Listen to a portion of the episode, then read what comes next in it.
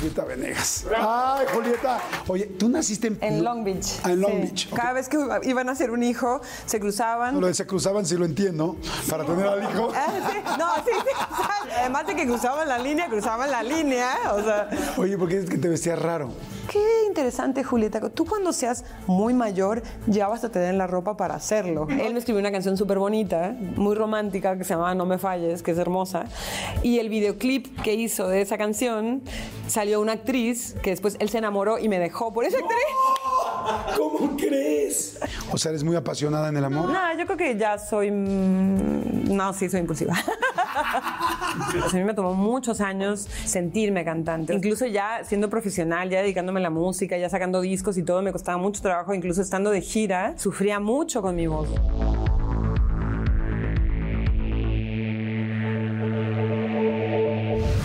Hola, ¿qué tal? ¿Cómo están? Espero que estén bien. Un episodio más, una persona que admiro muchísimo, una, pues una artista extremadamente talentosa que llevo mucho tiempo siguiendo y cantando y, pues sí, nada más como que me comunica mucho. Fíjense nada más que impactante. Eh, tiene siete álbumes de estudio y un álbum on-plug, este, lo cual realmente, pues bueno, son, son bastantes álbums, pero no es no son tantos para la cantidad de respuesta y lo que ha logrado. 25 millones de ventas mundial, de hecho, evidentemente más, porque en todo momento están subiendo más, todo lo que se está descargando, eh, discos de oro, de platino, pero escuchen esto, 10 Grammys latinos, 10 Grammys latinos y 2 Grammys internacionales. Hay muchísima gente que es muy talentosa, gente que es muy buena y que durante muchos años intenta tener uno, tener 10 Grammys latinos, 2 Grammys internacionales, 2 Billboard Music Awards, 7 MTVs, este, bueno, además es embajadora de buena voluntad para la UNICEF. Pero bueno, pero además lo que más me gusta es que es sencilla, buen pedo, buena onda, lindísima, relajada, humilde. Julieta Venegas. Ay, Julieta, te admiro muchísimo.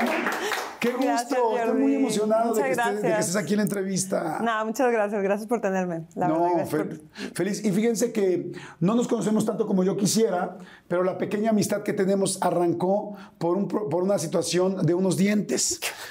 Qué bueno que te acuerdas de eso. Vamos, vamos, sí. Es que fíjense que nosotros algún día, yo andaba muy preocupado porque mi hijo no reaccionaba muy bien con los dentistas y creo que Simona, tu hija, tampoco. sí. Y un día nos platicamos y le dije, tienes que ir con este doctor, es lo mejor. Y la próxima vez nos encontramos en el consultorio del doctor, ¿no? sí. ¿Cómo va Simona con los dientes? Pues bien, digo, ya tiene 12, ya cambió de dientes, pero, pero bueno, a, a partir de esa experiencia ella ya cambió su experiencia con los dentistas, por supuesto, o sea, ya buena onda, ya como que tuvo muy buena experiencia, pero sí, muy gracioso. Siempre me acuerdo de ti por eso, como Sí, que... sí, como que nos empezamos, Sí. como que lo que nos unió fue la preocupación por los, hijos. Por los hijos, tal cual. porque sí. los hijos de los dos verdaderamente sufrían en el dentista. Sí, totalmente. No, y además de que, de que yo, Simona tuvo muy mala experiencia con, la- con los primeros dientes, se le empezaron a deshacer. Tuvimos un montón de problemas que, que nos llevaron a, dentistas y a malas experiencias y ahí fue como que se empezaron a sumar los traumas entre que yo estaba traumada por los dientes, ella estaba traumada por los dentistas, empezábamos ahí y ahí como que logramos encontrar como, gracias a tu sugerencia, encontramos como un camino de salida de todo ese ah, caos. De todo ese barullo. Que ahora Sí. viven, ustedes, bueno, vives con ella en Argentina. Sí, vivo con ella en Con, con Simona y con dos gatos. Sí. ¿El nombre de ellos? Simona Félix, que es el que con el que yo hago cucharita, y este y Artemisa se llama la otra. Artemisa. Sí. Que es la que me dices que llegó, que, que llegó No, para el que, quedarse. llegó, el que llegó para quedarse fue Félix. El de la cucharita. Sí, el de la cucharita. ¿Eres muy cariñosa? ¿Eres muy física? Sí, sí, y más que nada porque él, es, él me obliga, es muy chistoso, es como todo encimoso y llega y me, me pone la cabeza y esto, entonces me da mucha ternura porque es como además todo incómodo, todo grandote, así que nada, sí, sí soy cariñosa. No, y con la otra también, o sea, como que además los, los dos están como acostumbrados a que eh, eh, Simón es muy, le encantan los gatos, pero ella los agarra, los no sé qué, y los dos se acostumbraron mucho a eso, a, a que ella, nada, le gusta eso. Qué bueno. Ay, pues bueno, pues bienvenidos. La vamos a empezar padrísimo. Julieta, salud. Ay, salud. Eh, decidimos eh, tomarnos, bueno, tú un mezcalito, eh, yo un tequila. Salud. Ustedes tómense, ya saben lo que quieran, disfruten un rato con nosotros, olvídense de sus problemas, de las situaciones durante una hora y media. Traten de pasarla bien y relajarse y conocer más a Julieta, no solamente a la artista que esa ya la conocemos, sino a Julieta, Julieta, este, que es Julieta Venegas. Percebault. ¿Cómo? Percebault. Percebault. Sí, así. ¿De dónde es Percebault? Pues francés, pero mi mamá es de Tecate. ¿Tu papá de dónde? Mi papá es originalmente del DF, pero este, su, su papá se, se, fue como a trabajar a otras partes del país y él, por coincidencias de la vida, nació en Aguascalientes, pero luego vivió en el DF y después se fue a Tijuana eventualmente. Don José Luis y José doña Luis Julia Jul- Edith. Julia Edith, sí, Doña. Oye, tú naciste en Palm Beach. En, Palm Beach. En No- Long Beach, Ah, en Long sí. Beach. Ok, perfecto. Sí. Y este, ¿fuiste nada más a nacer ahí? ¿Te llevaron a nacer ahí o cómo fue? Sí, o sea, mi papá, cuando estaban recién casados, mis papás, él, su sueño era ser fotógrafo y quería estudiar fotografía. Y mi mamá como que le dijo, "Ay, pues, ¿por qué no te, te lo tomas en serio? Porque él hizo como un, él hizo un curso de, de- de distan- a la distancia, le mandaron un curso por correo, hizo un curso por correo y como que él estaba como interesado en empezar a hacer foto y no sé qué. Y mi mamá le dijo, ¿y por qué no te lo tomas en serio y vamos a Los Ángeles realmente y estudias un curso? O sea, encontró que había un curso y que le alcanzaba el dinero, no sé qué. Se fueron y ahí nacimos los primeros cuatro hijos. Y después de eso se regresaron a Tijuana ellos y ahí mi papá puso el, el primer estudio que fue en el 70, que fue como recién nacidas nosotras. O sea, Tú eres del 70, ¿no? yo soy del 70, sí. Nosotros en el 71 pusieron el estudio. Y a partir de ahí mi papá, pues fotos de bodas, de 15 años y toda la vida y sigue siendo su vida y sigue siendo lo que más ama hacer y así, ¿no? Entonces era Tijuana, pero pues cruzaban para... Cruzaban, sí, entonces ya cuando cada vez que iban a hacer un hijo, se cruzaban, tenían al hijo y volvían a Tijuana. Cuando lo de se cruzaban, sí lo entiendo, para Sí. tener al hijo. Ah, sí, no, sí, sí. Sí, Y luego- digo, pues es como lo básico, Sí, ¿no? Sí, claro, eso era que cruzaban la línea. O sea, además de que cruzaban la línea, cruzaban la línea. O sea, pero sí, digamos, cruzaban. Son, son seis. Somos seis, sí. O sea que cruzaron la línea un chorro, ¿no? sí. Sí, sí, sí. Y, entonces, y además es muy chistoso porque siempre ha habido como una cosa en mi familia de vivir en los dos lados de la frontera. O sea, la- mi hermano, tengo dos hermanos que viven en la parte de Tijuana, en Tijuana, pero cruzan a San Diego a trabajar. Y luego mis papá, mi papá y mi mamá viven en San Diego, pero mi papá va a Tijuana a trabajar. O sea, todo es como un, una cruzadera todo el día, viven en los dos lados de la frontera. O sea, para, para mi familia ir a Tijuana es también ir a San Diego, ir a San Diego es también ir a Tijuana. O sea, es como que los dos, es una extensión de una ciudad que, que Sí. son en realidad dos. Y ¿no? es como que hay mucha gente que vive en la frontera, ¿no? La gente que vive en Ciudad Juárez y El Paso, tal, Sí, en sí. Bronzeville, o sea, como que todo esto... Sí, se puso bravo en la pandemia porque la cerraron. En un momento no había manera de cruzar si no, si no tenías este pasaporte de Estados Unidos o las, o no sé, o el Global Entry o la Centro, lo que sea. O si, si- como que la mayoría de la gente que nada más tenía visa normal dejaron de darlas y ya no podían cruzar. ¿no? Entonces se, se puso medio caótico y cuando volvieron a abrir la frontera fue como ¡wow! Porque toda la gente de Tijuana está acostumbrada a cruzar y a ir, no sé, al súper Claro. o... Sí, es, es como muy normal tener como vida en los dos lados y de repente como que al no tenerla todo el mundo se volvió loco cuando ya pudieron volver así de... Sí, los outlets. ¡Uh! O sea, Claro, sí, yes. Oye, mira, somos exactamente de la misma edad, este, entonces, pero yo creo que vivimos muy paralelo, diferente en ese aspecto, porque yo me acuerdo que yo me moría por un Milky Way, por un Three Musketeers, por unos Nike, que ni Nike se decía, se decía Nike. Este, Sí. Para ti, tener todos los dulces gringos y todo eso, pues eso era parte de tu vida normal, me imagino. No, pues imagínate que nosotros el paseo de la escuela era ir a Disneylandia. Ay, no manches, oféndeme, oféndeme. O sea, el paso de la escuela era ir a Disneylandia. Sí, o sea, todo el tiempo ibas a Disneylandia. O sea, eso era la onda. Era como que. Y era. Y, y claro, y olvídate, los dulces gringos. O sea, nosotros, de hecho, la radio y la tele, o sea, que nosotros consumíamos. Yo aprendí inglés por la tele. O sea, yo no. Yo la tele que nosotros veíamos en ese momento era mucho más accesible y fácil ver la tele gringa, porque era el- la señal que teníamos cerca. La, la Claro. mexicana había que conseguirla, todo se veía mal, no sé qué. O sea, no llegaba bien. En ese momento la radio que nosotros escuchábamos también era la radio gringa. O sea, nosotros. Yo realmente nunca estudié inglés como tal y soy bilingüe, pero porque, ah, porque crecí hasta los siete años, que fue cuando nos quitaron la tele, porque nos quitaron la tele a los siete años. Hasta ahí vimos tele, pero sin parar, pero todo en inglés y ahí ya, ya sabemos inglés. Oye, ¿y nunca has eh, escrito en inglés? ¿No tienes canciones en inglés? No, y sabes que yo no sé por qué siempre hay algo en, en el inglés. Digo, además es muy chistoso porque el otro día como que, como que vi a alguien hablando y dice, pues hay que hablar, hay que como cantar en todas las lenguas. Y pues sí, digo, estaría padre. Pero no sé por qué yo siempre me he sentido emocionalmente más cerca del español. O sea, el inglés me resulta fácil, lo leo, escucho muchísima música en inglés. O sea, como que nunca ha sido un tema, pero por alguna razón cuando escribo me siento más yo cuando lo hago en español. O sea, ¿Lo has intentado? ¿Has dicho, Alguna vez, y de hecho hace no tanto, más como por el tiempo de la cuarentena, me invitaron a ser de letrista de un musical eh, que sucedía en la frontera, entonces había canciones en inglés, en can- canciones en español, y ahí fue la primera vez que escribí como, era, digo, yo solamente era la letra porque me mandaron la canción y yo escribí la letra, y era la primera vez que me sentaba como a escribir una letra en inglés. Fue como para mí todo un evento. Y dije, qué loco, o sea, sí puedo. como, como sí me sale, pero no sé por qué razón me, no me siento totalmente yo cuando lo hago. ¡Wow! ¡Qué interesante! ¿Te has enamorado en inglés? No. Bueno, Yo de creo que actores. ahí podría estar el asunto, ¿eh? De actores. Ah, Pero- pero no de personas. Ah. Ok. O sea, de. Sí, de- sí, como que pero tienes un- eres fan de alguien o Sí, te sí, gusta pero alguien. claro, no. Pero sí es cierto que capaz si hubiera, si hubiera habido una, como una relación en inglés, a lo mejor ahí sí. Sí, porque te sale el corazón, sale tal, o sea, como que... Claro. Y luego uno igual está en una parte muy... en la parte del enamoramiento, o en la parte de la pasión, o en la parte del enojo. El enojo Claro. en inglés también y con pasión en medio debe ser... Te salen las palabras, ah, o sea, no, las palabras las tienes, todo el vocabulario, más bien te salen las emociones y las dices en el idioma para que te entiendan, ¿no? Claro, totalmente, sí. No, y, y es la onda que como que, por ejemplo, nosotros en, en- en el- en la frontera se habla mucho como de lo pocho, ¿no? Que es como cuando hablas, cuando combinan las dos lenguas. Y con mis hermanas incluso hablamos mucho en las dos, o sea, nos pasamos, somos pochas, nos hablamos mucho como en, en español en inglés porque nos acostumbramos a eso, pero a mi mamá, por ejemplo, no. O sea, con, mi- con mis papás cero, mi papá de hecho, eh, sí, de, de toda la vida haber vivido como entre Tijuana y vivir en San Diego y no sé qué, este, su inglés es como bastante rudimentario, por decirlo de una manera. Él sigue siendo como bien señor mexicano que le cuesta mucho como, además siempre me encanta porque mi papá cuando éramos chicos siempre decía como, estos gringos. O sea, él como, ay, tan modernos, entre estos gringos como diciendo bien y mal, ¿no? O sea, como, como qué libertinos, qué no sé qué, o sea, para él como que los valores mexicanos. ¿no? Entonces siempre como que nos inculcó una cosa como con México, un México como muy, o sea, de hecho él siempre está como conectado con todo lo que sucede en México mucho más que Estados Unidos, ¿no? O sea, Estados Unidos ahora, ellos viven del lado de Estados Unidos también por un- una cuestión como de su seguro médico y todo eso, pero, pero por él, él viviría en Tijuana. Ok. feliz, o sea, Oye, ¿cómo es crecer con cinco hermanos? ¿En qué número estás tú? Bueno, tú e Ivonne, que son las gemelas, ¿en dónde están? Nosotros somos, o sea, nosotros somos la, eh, somos, lo que pasa es que hubo como mucha distancia en las dos últimas, muchos años de diferencia con las dos últimas, pero los cuatro primeros, que somos eh, un hermano mayor, una hermana mayor y luego mi hermana gemela y yo, y después a los ocho años nació otra y a los, diecis- y a, y a los ocho años después de eso nació otra. ¡Wow! Ajá, entonces Todos como que... mismo papá y mi mamá. Sí, mismo papá y mamá, muy activos. mucha ¿Pero qué se cruzadera, mucha cruzadera. ¿Se separaron en medio ellos o qué?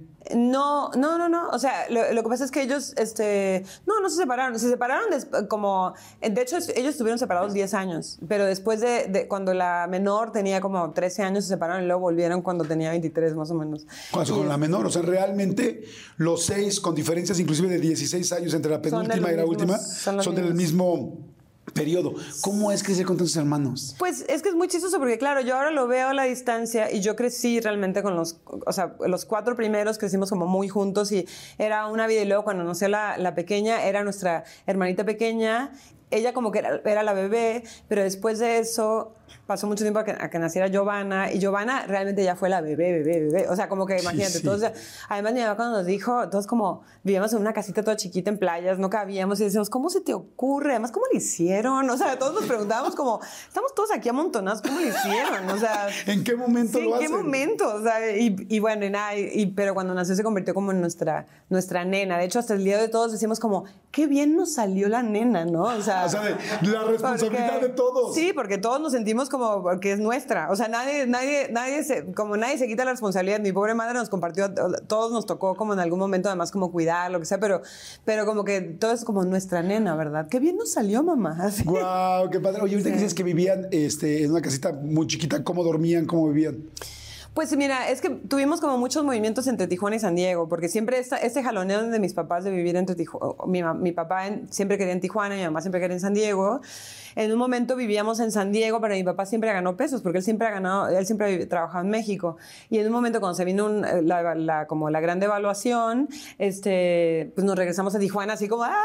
Nos regresamos a Tijuana y, este, y fue como que nos- nos- unos amigos prestaron una casa que realmente, pues digo, nos, estábamos todos apretados. Mi hermano dormía en la sala, nosotros dormíamos como las, cuatro, las, las tres hermanas, las cuatro hermanas, lo- como la chica y las otras tres todas apretadas en un cuarto y mis papás. Y ahí encargaron a la, a la nueva. O sea que todos estábamos como, wow, Guau, ¿qué? ¿cómo le hicieron? Y después ya nos Quizá en algún a- momento que se iban todos, ¿no? Sí, lo creo. Y, no, porque trabajaban todo el día. O sea, tuvo que ser cuando estábamos todos ahí, no sé, era imposible. Y después de eso nos fuimos al río, a la zona del río Tijuana, a un departamento que igual estaba chiquito, pero mi hermano se fue, y luego mi hermana se fue a estudiar, y ahí nos empezamos a ir, y yo me fui, yo me fui a los 21 años a la Ciudad de México, entonces Ok. como que ahí ya me perdí, digamos, como muchos, pues digo, dramas, y, de- y también una cierta edad de mis dos hermanas chicas, o sea, yo como que la adolescencia de, mi, de mi hermana la más chiquita, pues ni me tocó, o sea, como que me tocó de lejos. Cuando estaban los primeros cuatro, este, ¿a qué jugaban? ¿Qué les gustaba? Pues yo creo que, o sea, yo me acuerdo que nos gustaba mucho como todos los juegos de mesa, o sea, mucho Monopolio, mucho... eh, ¿te, te acuerdas de ese? No, no me acuerdo cómo se llama, el Battleship, que era como... Que ponías como dos, este, Sí. dos, tipo dos naves. Submarino, aquí se El llamaba. submarino, eh, ese era increíble, la verdad. O sea, Sí, que le movías así para ver Que le si movías el otro al, al A tanto y el otro decía A tanto. O sea, como juegos que a mí se me hace increíble que esas cosas ahora solamente existen cuando no tenemos señal internet, ¿no? Qué fuerte, sí. O sea, porque la verdad es que estaba padre. Y a, y a mí hasta ahora me sigue pareciendo como súper lindo cuando logramos sentarnos a la mesa. a yo hace cuenta hace poquito me fui de vacaciones con... Nunca nos habíamos ido solas con mi hija de vacaciones. O sea, siempre, pues y- digo, íbamos con amigos o lo que como diferentes familias, no sé qué, pero fuimos solas.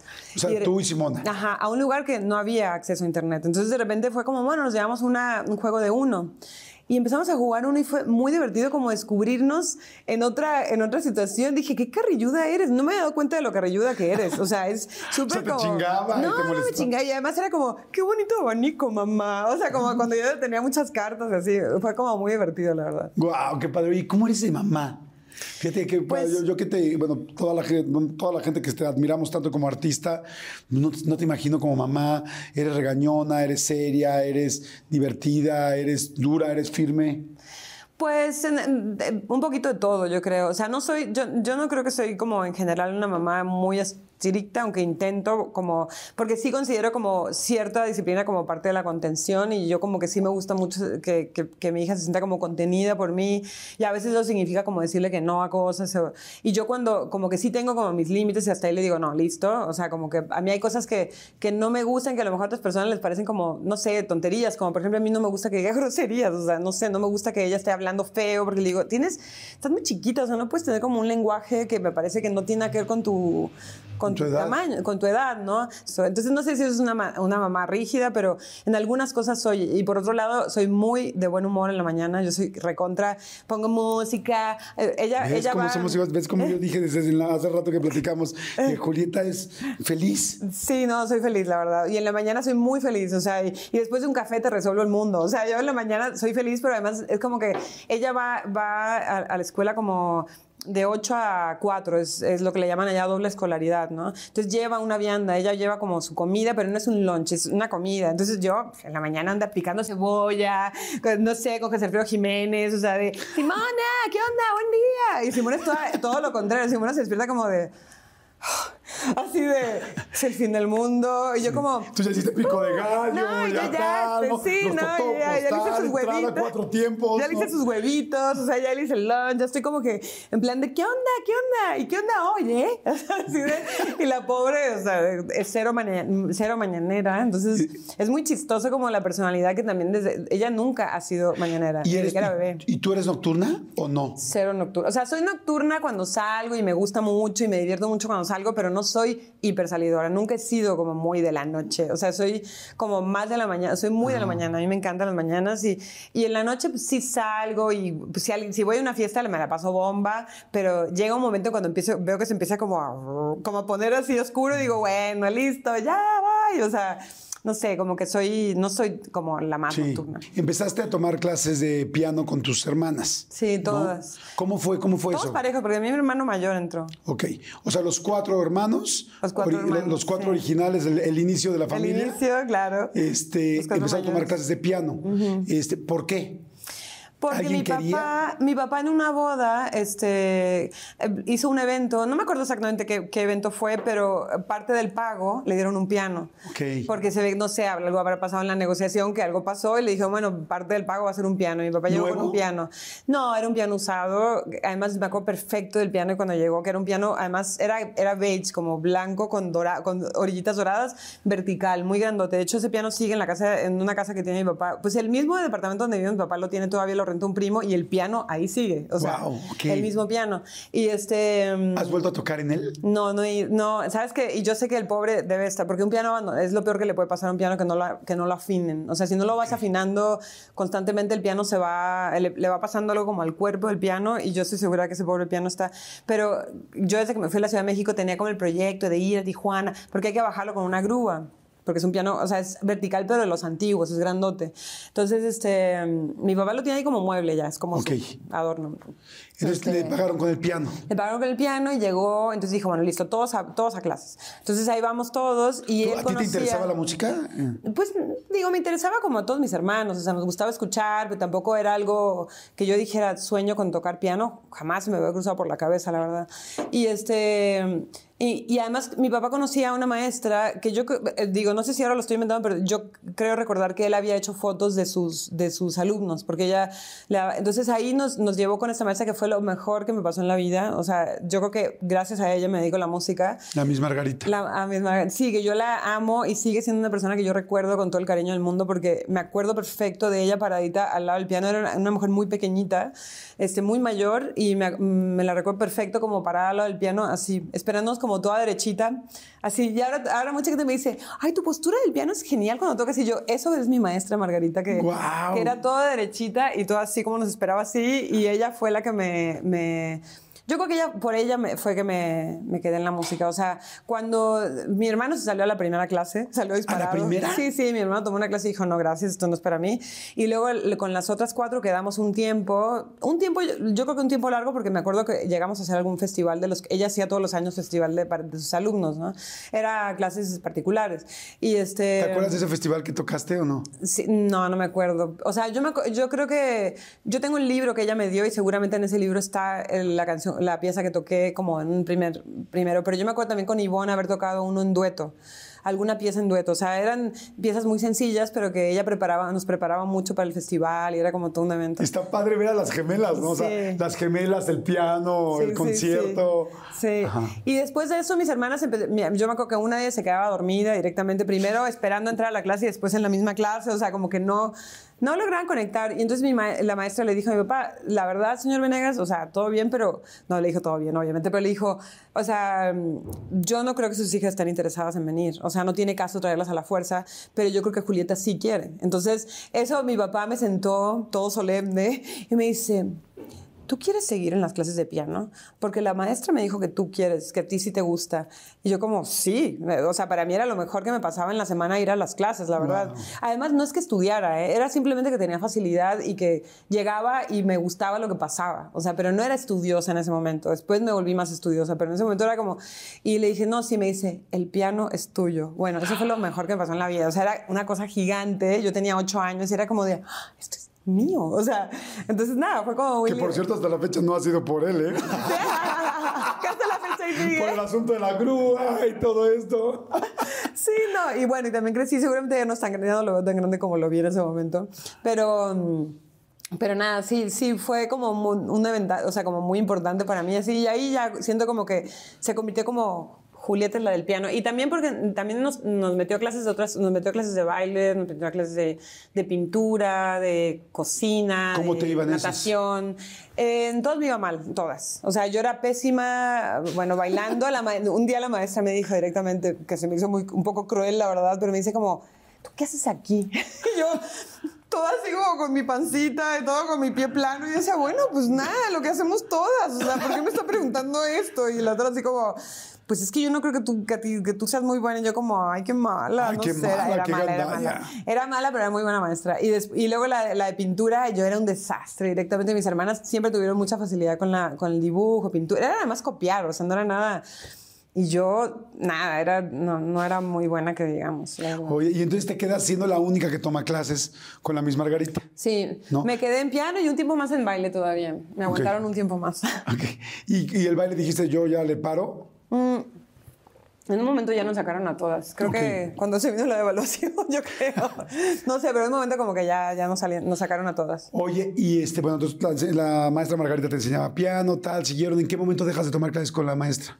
La maestra murió después, no cuando yo tenía 13 años. De hecho, fue la primera vez como que alguien importantísimo en mi vida eh, moría y fue para mí, muy, o sea, fue muy fuerte, como que me Nada, fue un shock muy fuerte. Ella estaba muy mayor, la verdad, y la operaron, se este, pasó por una operación y ya no, o sea, estaba muy mayor. Este, y ahorita en ese momento ya ni siquiera, no me acuerdo de qué edad murió, la verdad, pero me acuerdo que, que, que sí, fue como un shock para mí, porque era la persona más cercana, como yo estaba muy, me sentía muy cerca de ella y fue como muy fuerte. Y hasta el día de hoy me, me encuentro con exalumnos suyos o con gente que fue alumna de ella y, y sí la recordamos pues, todo el mundo con mm. mucho cariño, ¿no? ¿Cómo te dijeron o quién te dijo que había fallecido? Mi mamá me acuerdo que me dijo. Mamá me acuerdo que me dijo, em, este, me dice, me dice, tengo que decir algo. Yo sabía que le iban a operar, no sé qué, estábamos como muy pendientes y me dijo, tengo que decir algo. Me dice, la maestra no sobrevivió a la operación y bueno, nada fue horrible, la verdad. O sea, en mi vida que fui a un velorio, en mi vida que fui a... O sea, ah, sí, fuiste al velorio, fuiste... Sí, sí, sí, no, sí, sí. La verdad que yo, yo, este, yo me sentía muy unida a ella. O sea, para mí ella era importantísima, era la persona como... Digo, mis abuelos y mis papás, o sea, definitivamente era como una persona que yo quería muchísimo. Y a partir de eso me costó mucho trabajo como encontrar a a un maestro. O sea, la verdad tuve maestros, tuve otros maestros, pero yo nunca fue lo mismo. O sea, seguí estudiando clásicos, seguí insistiendo, porque además mi sueño era irme a un conservatorio. Yo me quería, yo, según yo, mi vida en la música, yo a los 12 años declaré que yo quería dedicarme a la música clásica, quería dirigir una orquesta, yo quería ir a un conservatorio. ah, dirigir orquesta, wow. Sí, yo según yo quería ir a un conservatorio y como, según yo era el clásico, no mi mundo. Y este, mm, pero nunca, o sea, no logré nunca encontrar como otra vez eso, ¿no? O sea, lo que tenía con ella y lo que sentía cuando iba a sus clases, que sentía como que todo era una posibilidad, voy a aprender, voy a seguir avanzando. Ella como que estaba muy orgullosa de, todos sus alumnos, ¿no? Era como muy amorosa y así. Entonces, tuve varios maestros más, pero, pero nunca fue igual. Yo creo que debo haber pasado como por tres maestros más todavía. Este, que además eh, hubieron como cosas muy lindas. Por ejemplo, una de las maestras que tuve, ella, ella le gustaba mucho como el, como el pop, digamos. Entonces me ponía canciones de pop, o sea, me ponía, de cuenta, canciones de Barry Manilow. Yo fui muy fan de Barry Manilow, lo confieso, acá. no lo suelo confesar mucho, pero me ponía piezas de Barry Manilow y... ¿Cuáles son las de Barry Manilow? Barry Manilow, sí, la no, de... perfecto Barry Manilow, pero no me acuerdo Her name was Lola. Ah, she, was, a showgirl. Ah, Copacabana, claro. claro. Pero bueno, sí, sí. y este, y... Mm, ¿Todavía te la sabes? O sea, si te dijera ahorita, tócate Copacabana. No, porque además no me ponía, esa no me la puse. Yo me hice fan de él después de, de que ella me empezó a poner algunas canciones suyas. Y fue la primera vez en mi vida que yo vi algo que era como letra y música por dije, ay, qué loco, o sea, está el compositor, que es una persona que está viva, porque yo estaba acostumbrada como siempre a estudiar clásicos y de repente fue como, es una canción, claro, está como la melodía y cómo estaba repartido en la partitura, ¿no? Como que la armonía, está la melodía de la canción, qué bonito, o sea, se me hacía como súper lindo y además me llamaba mucho la atención el tema del, compositor o la compositora, que eran más que nada compositores, ¿no? De las, las piezas que ella me ponía. Y este... Y ahí como que empecé a escribir como piezas instrumentales mías, o sea, como que empecé a, de repente empecé a improvisar, un día como que descubrí como que me gustaba improvisar en el piano, empezaba como de repente a leer a leer una pieza, pero como, como inventando un poco, cambiándole todo, o sea, como a partir de eso, inspirándome de eso y, como improvisando, ¿no? Y nada, empecé como a encontrar otras cosas, ¿no? Y luego en la prepa un amigo me invitó a tocar en una banda, ellos necesitaban una tecladista o un tecladista o alguien, entonces me dijo, ay, tú tocas teclado, ay, qué bueno, morra, pues vente a tocar con nosotros. Y entré de tecladista a un grupo y en un momento nos dimos cuenta que necesitábamos... ¿El grupo era solo de hombres? Eran solo hombres. Sí, yo fui la única. Bueno, en ese momento era la única mujer. Después entró. Bueno, hubo como mucho caos porque eran muchos grupos que iban, venían así. Pero era un amigo que se llama Alex Zúñiga, que es baterista y que es, era como un. este A mí, a mí me, me encanta porque es muy. Y sigue siendo. Pues a él le parecía divertido como que chavas que tocaran también, como traer chavas. Y yo ahora le, lo platico mucho con Ceci Bastida, que es una chava que también tocó mucho con ellos, con Tijuana No, que es. Alex también hizo Tijuana No. Le digo, ¿te das cuenta de que Alex, o sea, estaba- era como un visionario, o sea, metiendo mujeres a tocar en el grupo y no había en él un juicio como de, no, de los hombres, el rock, sino que era como, no, que vengan chavas y qué divertido y pues que toquen y qué bueno que sean talentosas y como era otra, o sea, aunque era, eso se me hacía, se me hace padre porque eso después en el DF me di cuenta que no era tan común, o sea, yo me había acostumbrado a eso porque por Alex, pero como que tampoco es que todo el mundo pensaba así, como qué bueno que venga una chava a tocar, qué bueno que, no Sí, aquí en que- México no, estoy pensando en Aurora y la Academia. pero eso ya fue después. Sí, o sea, yo después. estoy hablando del. Yo, la, la primera banda con la que toqué fue el 87, en Tijuana, además. O sea, ni siquiera como que no estábamos en el DF, no sé, no, no era- por lo menos en la escala de gente, de la cantidad Claro. de gente. Oye, una pregunta. ¿Nunca le escribiste una canción a la, o le dedicaste una canción, o le compusiste una canción a la maestra Margarita? No, Margarita. No, le dediqué mi primer disco. O sea, ¿Ah, lo sí? dediqué en memoria de Margarita. ¡Guau! Margarita Valles de Estrada, sí. Qué sí, lindo. sí, porque para mí, y te digo, lo sigo, me, lo sigo, me acuerdo de ella y me emociono porque realmente fue una persona y es una persona que, que me marcó mucho.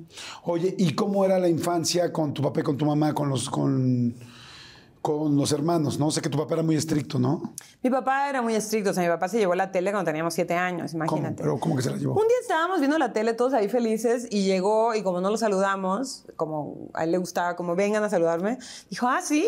Entonces, pum, agarró, entró y se llevó la tele y se fue. Y, y nunca más la volvimos a ver la tele. ¿Nunca la regresó? Nunca la regresó. ¿Cómo crees? Te juro, o sea, fue como de... No sé, fue muy fuerte. Y, él, en esa, digo, en esa época, mi papá ahora cambió muchísimo. Es otra persona y es un amoroso, pero en ese momento era muy duro, era un tirano. O sea, decíamos como, ¿qué? ¿Y la tele? ¿Y ahora? No, porque ustedes están ahí como perdiendo el tiempo en la tele, pónganse a hacer otras cosas. Y fue como de... Y la verdad, a la larga, fue lo mejor que pudo hacer. O sea, en ese momento, pues digo, no fuimos...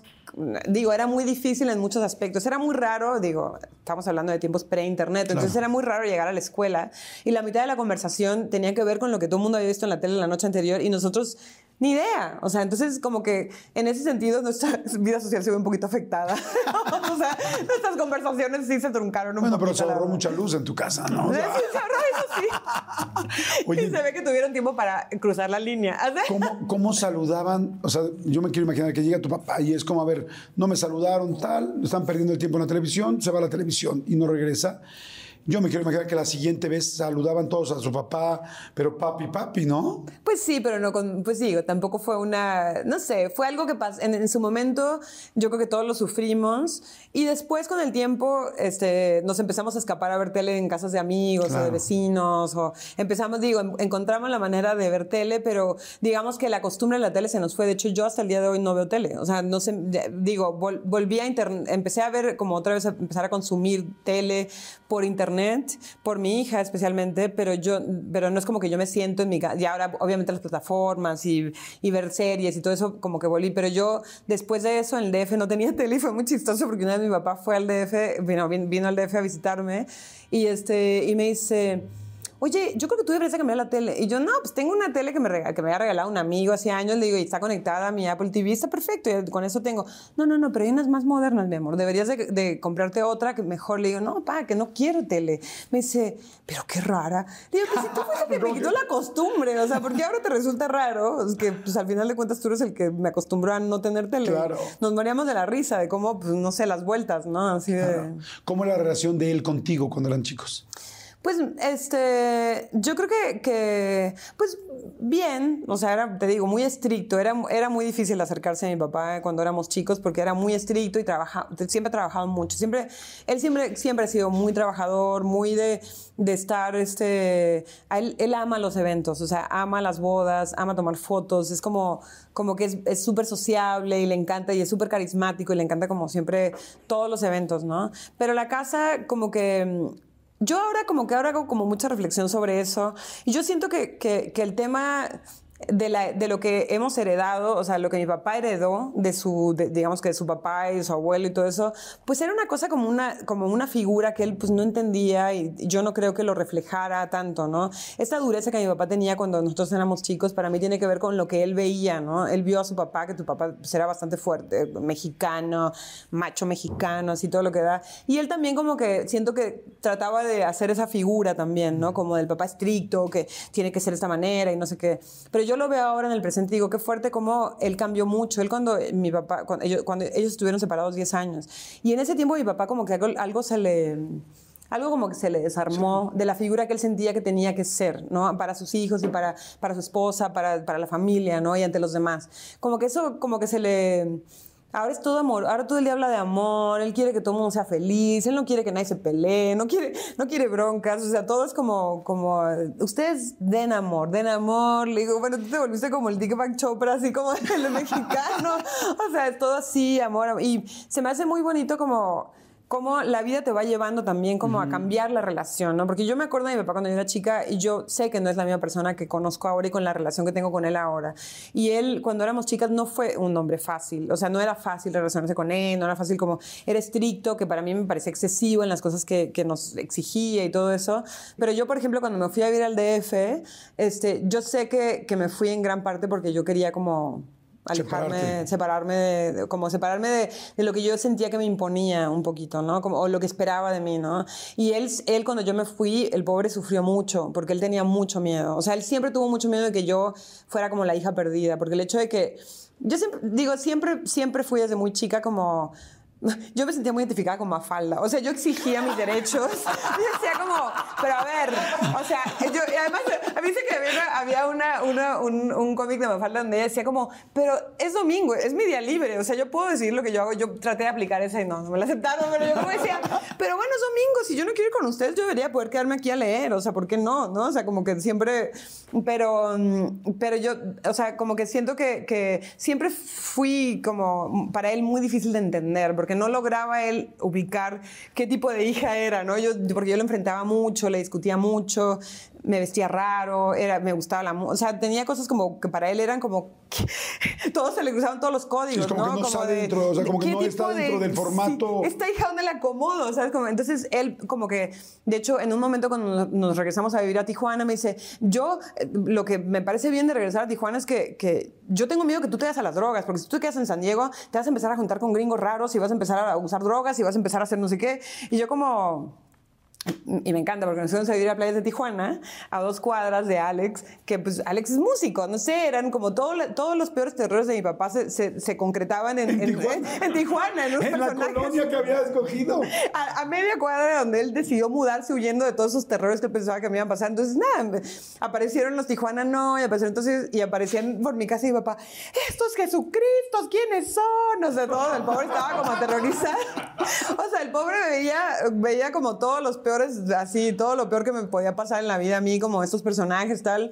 Y la verdad es que fue muy chistoso porque, porque o sea, tuvo que pasar mucho tiempo para que él se diera cuenta de que lo mío no era como un camino perdido. O sea, como que yo, además de que yo siempre lo tuve claro, yo siempre supe que lo mío era la música, siempre, desde esa vez que declaré a los tres años que quería dedicarme a la música, nunca tuve dudas, o sea, nunca tuve, y nunca fue ni por la fiesta, ni porque, ni por, ¿sabes? Por todas las razones que puedes pensar que un adolescente puede decidir algo así, nada, fue porque para mí era una cosa seria, o sea, era como, esto, digo, yo soy esto, no sé, no puedo como inventarme otra cosa, ¿no? Me imagino que, bueno, siempre una comparación con los, este, con los hermanos es complicada, pero debe ser tremenda si además hay una gemela como era Ivonne. Porque, o sea, físicamente las dos iguales. Sí. Bueno, antes de eso te quiero preguntar, eh, eh, ¿Es real que cuando nacieron les pusieron unos, este, unas etiquetas de gemela A y gemela B? Sí.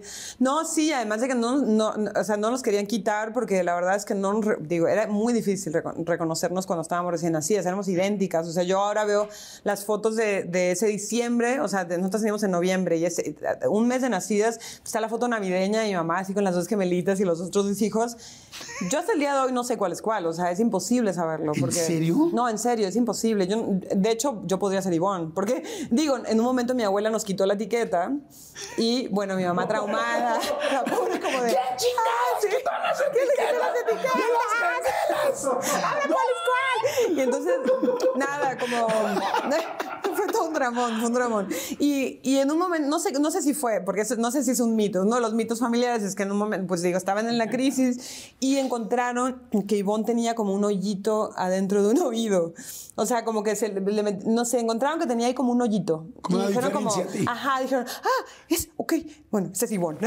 Esta, la del hoyito, de la, la del hoyito es Ivonne.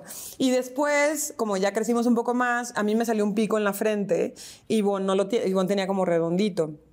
Entonces ahí ya, digamos que ya encontraron como, y bueno, para entonces ya sabemos nosotros cómo nos llamábamos, podemos decir, no, no, yo soy la otra. Oye, bueno, y entonces con las gemelas, ¿cómo era tu papá? Si tú me dices, me dijiste, me gustaba la música, quería el rock, me vestía raro, que ahorita quiero ir a la parte de me vestía raro, y, este, y por el otro lado, ¿cómo era Ivonne? Ivonne era toda simpática, era ay, toda linda, la- era toda como, como... ¿Fresa? Sí, un poco. No, o sea, como, como la, la, que, la que el papá decía, ¿por qué no son más como ella? Ay, no. ¿Qué te decía? Todos los hijos tenemos algo que nos molesta, que nos decían, que nos compara con un hermano. ¿Qué te decía tu papá de la No, eh, no, pues es que como ella toda, como toda, pues digo, toda linda, y, no, como que la gente, todo el mundo era súper simpático. Yo era un poquito arisca, la verdad, cuando era chiquita, o sea, como que a mí me costaba, em, digo, por tímida, ¿no? Pero me costaba mucho trabajo como, no sé, como la gente y saludar y todo así. es- Esta era toda como, "Eh, hola. Entonces era como de, "Osh", que odio". y mi papá era como, sí, sé más como ella. Sí. Oye, ¿por qué dices que te vestías raro?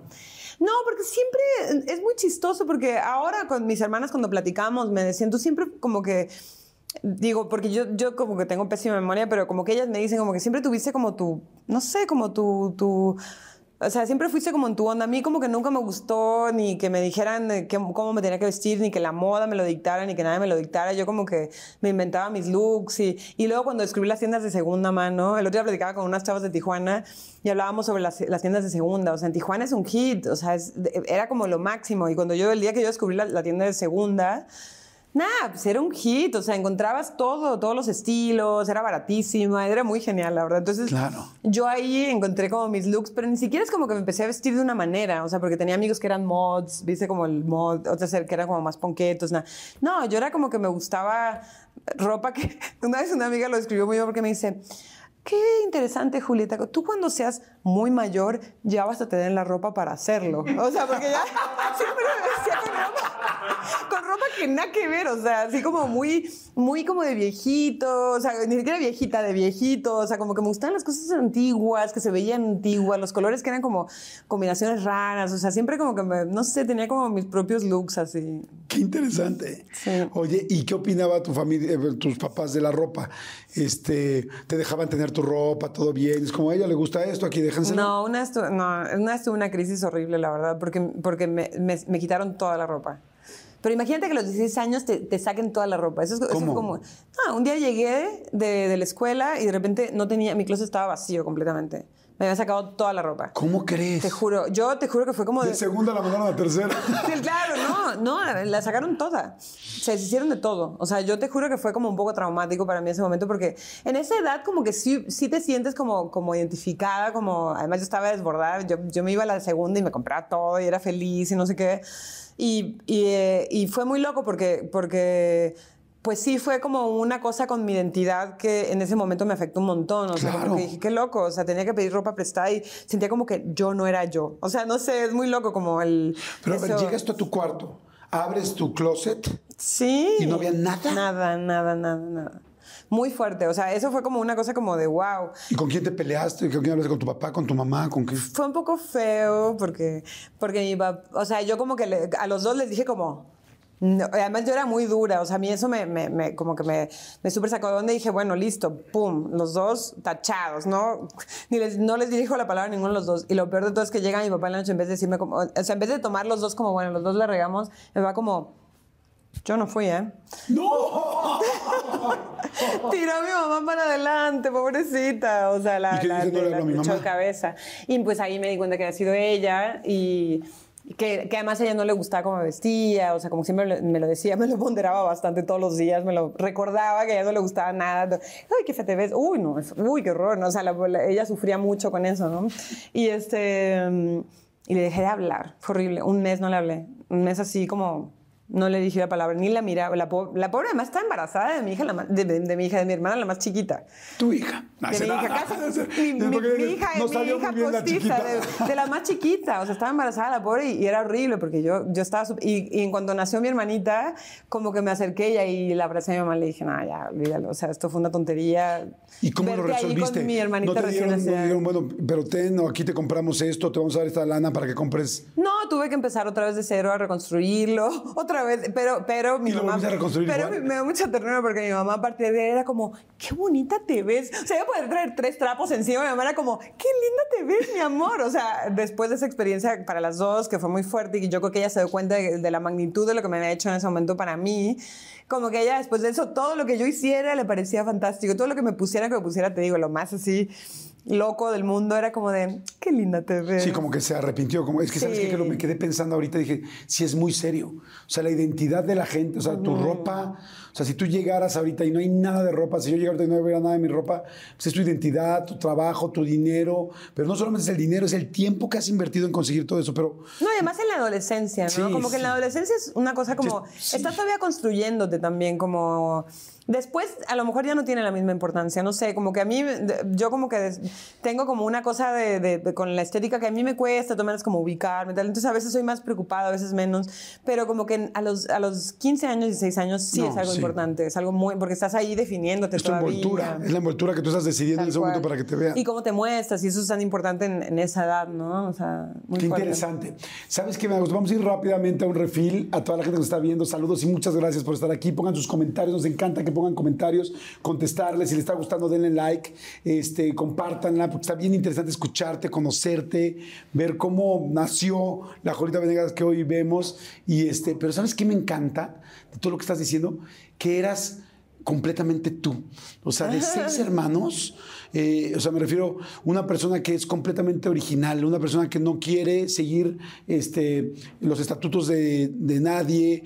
No me refiero al- al- a la autoridad de los papás, no, sino que es muy auténtica. Inclusive en, llego y saludo y me siento rara con la gente, o mi ropa es así, o me siento así.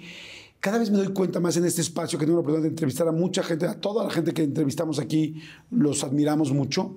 Este, el saber que como una persona que verdaderamente se es fiel, generalmente es porque tiene algo muy grande que va a dar. Es una persona extremadamente creativa, diferente, una persona que quería dar, o sea, ¿por qué no hay dos Julietas Venegas? ¿Por qué no hay tres? ¿Por qué toda la, o sea, la gente que vemos que, que generalmente eh, genera arte, normalmente es una persona muy única. Y eso eras tú. Entonces se nota desde chiquita. ¿Te fijas qué interesante? Y cómo el asunto de la televisión, como dices, como lo que puede hacer que parezca que un papá era muy duro o que una mamá toma una decisión, al final refuerza lo que realmente eres. Y, y cómo ambas cosas se van uniendo para que hoy, o sea, hoy, ahora me queda más claro que si yo veo a Julita Venegas y si veo el nuevo sencillo, que por cierto está buenísimo, eh, es en la orilla. En tu orilla. En tu orilla, que está precioso. Escúchenlo, por favor, en tu orilla, nuevo sencillo que yo me enamoré de, ahora sí que de primera oída. este, como, como al final, sí tu mamá, sí tu papá y sí ti- toda tu autenticidad son los que crearon e hicieron que hoy existiera esa artista que hoy Claro, existe. sí. Está, está bien interesante. Vamos a ir rápido a un refil, no le cambien, denle like, si les está gustando, coméntenos por favor y vamos a contestar. Estoy siempre pendiente de los comentarios y contestando. Regresamos. Hay tres sencillos ya nuevos de esta nueva etapa, que fue en el camino. Mismo amor, Mismo amor. caminar sola y ahora en tu orilla. Ahora en tu orilla. Por favor, escúchenlas, están muy, muy buenas. Este, y yo te voy a llegar a esa parte, pero antes de eso me- me quedé en la comparación con Ivonne. Yo conocí a Ivonne, yo me enteré que tenías una gemela hasta que vi el video de Lento, Ajá, puede ser, sí. el que hicieron en Tokio. Sí. Y este, pero ¿cómo era la comparación de las hermanas? Me dijiste que si era la que se arregla normal, la que tal, tal. Pero ¿es padre tener una gemela? ¿Fue padre para ustedes o no? Pues es que yo creo que hay como las gemelas felices y las gemelas este, con drama, que somos nosotras. Nosotros somos gemelas con drama. O sea, nos ha costado mucho más nuestra relación, nos ha costado como, como eh, no sé, como que, como que no ha sido una relación como tan... O sea, ahora estamos como en un momento súper lindo. Yo siento como tratando de reencontrarnos y yo como que, de hecho, nos acabamos de ir de vacaciones juntas hace poquito a La Paz, con hijos, con, con ya sabes, con... Ella llevó a su... Ellos llevaron a su perro, nosotros de- de- venimos de Buenos Aires, o sea, como que hicimos... Y con mi hermanita, mi hermanito bebé, nuestra bebé y su pareja. ¿Cómo se llama nuestra bebé? Nuestra bebé se llama Giovanna. Giovanna, te mando muchos besos. Vive en San. Francisco, es una hermosa. Este, y nos fuimos, y la verdad es que fue lindo como, como reencontrarnos y empezar. Y le digo, como somos hermanas, o sea, quitémonos de los dramas y de lo que hemos sido como gemelas antes o todos los.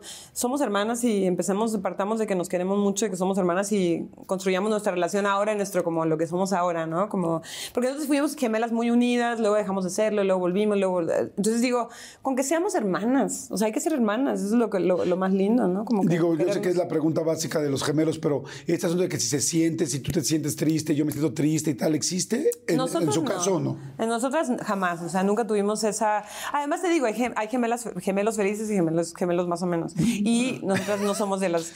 pero además yo siempre que veo a gemelas felices, amigas, les digo, pues no sé, yo también quiero como ser gemela feliz, o sea, o, hermana feliz, o tener como una relación más fácil, no, no tan, como todo se enreda, nuestra identidad, todos los traumas, que si nos compararon, que si competimos, que si no sé qué, digo, no, hacemos como hermanas y disfrutemos. ¿Quién es más sensible? ¿Quién llora más? No, las, yo creo que, bueno, yo creo que ella llora más que yo.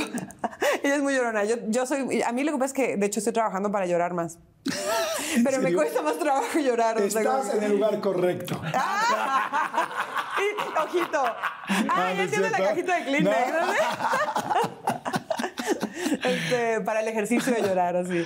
Este, pero, pero no, pero yo, yo creo que, o sea, tenemos como muchas cosas, como mucho en común, o sea, muchas cosas en común y nos, nos digo, las dos nos dedicamos a, cosas como artísticas. ¿A qué se dedica ella, ella? es fotógrafa. Y además es fotógrafa como de, digo, igual que mi papá, ¿no? Pero además es fotógrafa como, siempre le ha gustado como desarrollar como un proyecto y enfocarse como en, en ahorita, por ejemplo, está haciendo un proyecto de, de Baja California y de, y de Santa Rosalía, de Baja California Sur, o sea, la familia de mi mamá es de Santa Rosalía. Y, este, y ella empezó a hacer un proyecto como de Baja California y Baja California Sur, que se me hace súper lindo porque son paisajes como muy que tienen que ver con, con, además con nuestra familia y además es lindo porque, porque es un paisaje increíble, o sea, todo Baja California es desierto y mar y es como alucinante, la verdad, o sea, es alucinante. Visiten Baja California, gente. Ah, sí, o sea, es muy hermoso, la verdad, es un, son, son lugares, el mar de Cortés es alucinante, o sea, todo es como muy genial. Este, entonces digo, siempre hemos tenido como cosas en común, pero a la vez como que muy, en, o sea, no, no somos como las gemelas que siente una, lo que siente la otra, ni que tenemos como una super comunicación y hablamos todo el tiempo. O sea, y también yo vivir lejos nunca es fácil, o sea, estar lejos no, no, no es fácil la comunicación como cotidiana, ¿no? Tú eres, pues, evidentemente una persona extremadamente conocida, muy famosa. ¿Ha sido de repente difícil para ella siendo iguales?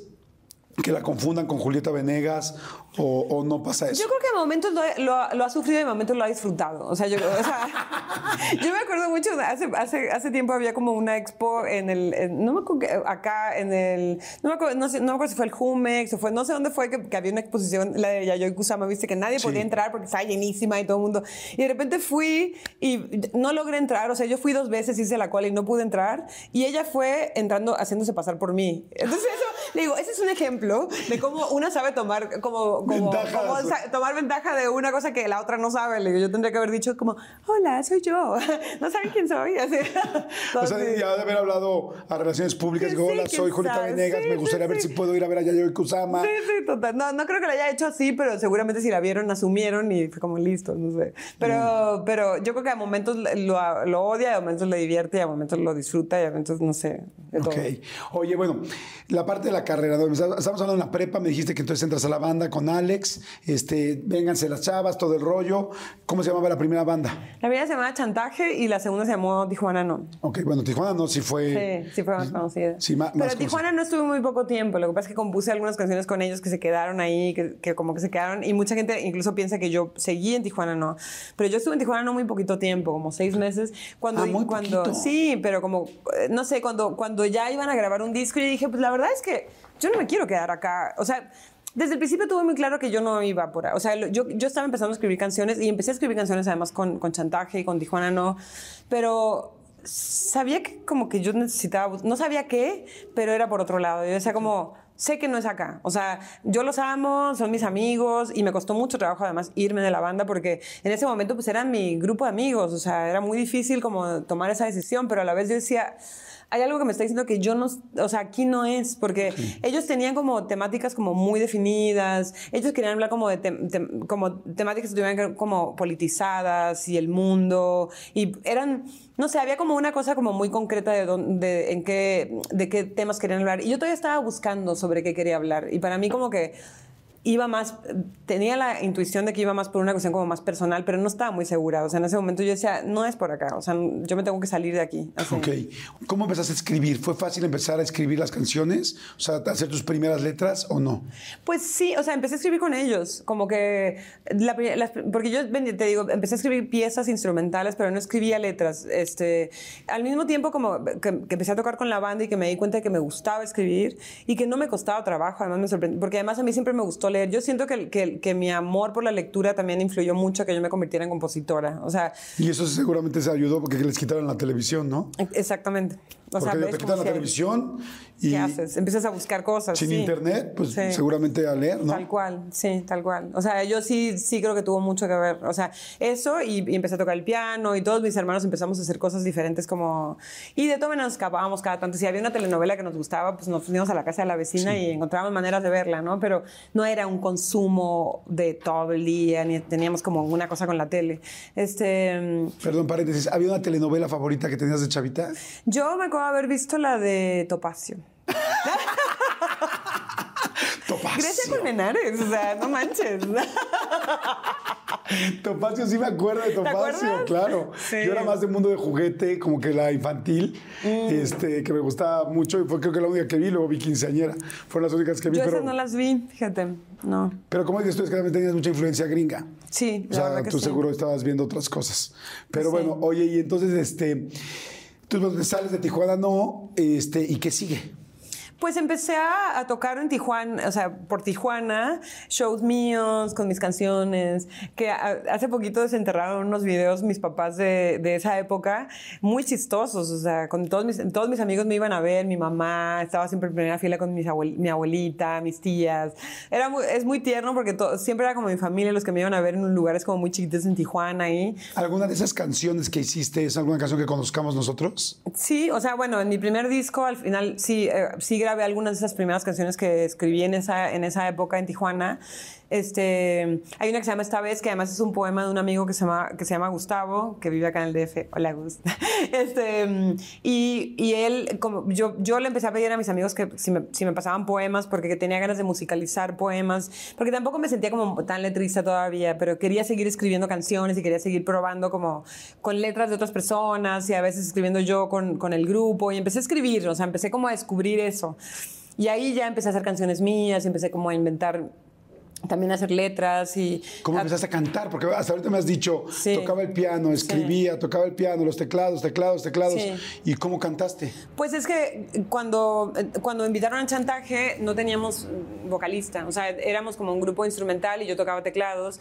Y en un ensayo me acuerdo que alguien dijo como, pues es que alguien tiene que cantar, oigan, pues es que vamos a hacer nuestro primer show, pues ¿quién va a cantar? Entonces como, y todos me miran, ¿y tú qué? Y yo, pues no sé, nunca he cantado. Me dice, bueno, pues ¿te quieres cantar algo? Y yo, bueno, probemos, no sé, no sé, no tengo ni idea. Bueno, ok.